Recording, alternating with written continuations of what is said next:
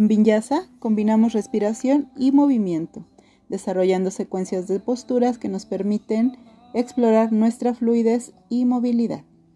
En Kundalini trabajamos con secuencias de movimientos y posturas que se llaman crillas, que nos permiten trabajar sobre un tema en específico.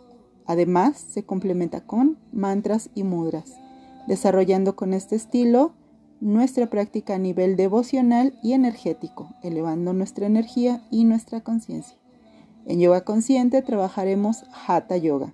En Hatha permaneceremos en las posturas, desarrollando estabilidad, quietud y calma, no solo en el cuerpo, sino también en la mente, permitiéndonos vivir más plenamente conscientes.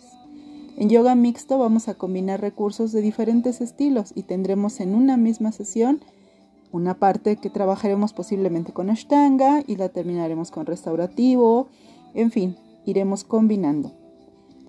En lo que es la parte de Dharma Yoga trabajaremos combinaciones de Hatha Yoga con vinyasas suaves para desarrollar ambos aspectos en una sesión y aprender a fluir en ambos y aprender a estabilizarnos.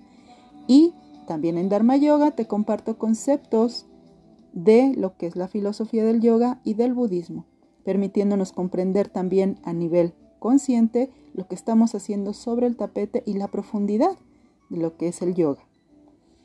Y en yoga ritual trabajamos con respecto a los elementos, la parte mm, sagrada, la parte ritual de nuestra práctica de yoga.